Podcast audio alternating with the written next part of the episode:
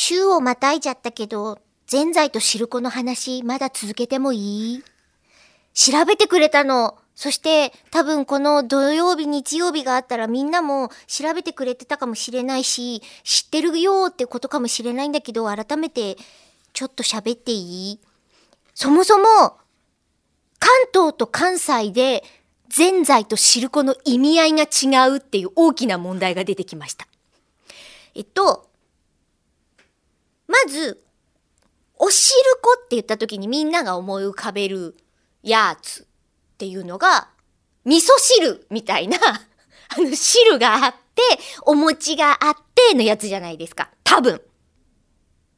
おそらくね。で、それがですよ、関東だと、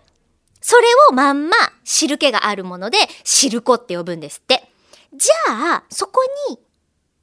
大井さんが言ってたあの、つぶつぶが入っている場合、これが関西に行きますと、いや、どっちも汁粉になっちゃうんですって。で、えー、こしあんで作っているその味噌汁状の甘いやつは、お汁粉。そこに粒あんが入っている味噌汁状のお餅が入ってるやつは、ぜんざい。びっくりでしょ？知ってるぜんざいが私出てこないって思ったら、私が思っているお餅があって、そこによく似た小豆をあんかけみたいにバーンってぶっかけてあるやつ。ああいうやつ。あの、汁気がほぼほぼなくて、あんかけ焼きそばみたいな、ああいうやつの甘いバージョンが関東でのみぜんざいと呼ばれてるらしいです。いやこうやってなんでそういう風になったの？とかっていう語源って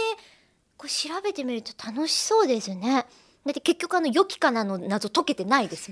全く解けてないですもん。こういうのがこう分かりそうな人にちょっとね今後アプローチしていかれたりあと吉田さん結構クイズとか強いじゃないですか。で、本人は知らなかったとしても、周りでそういうことを知ったんだよっていうのを、もう、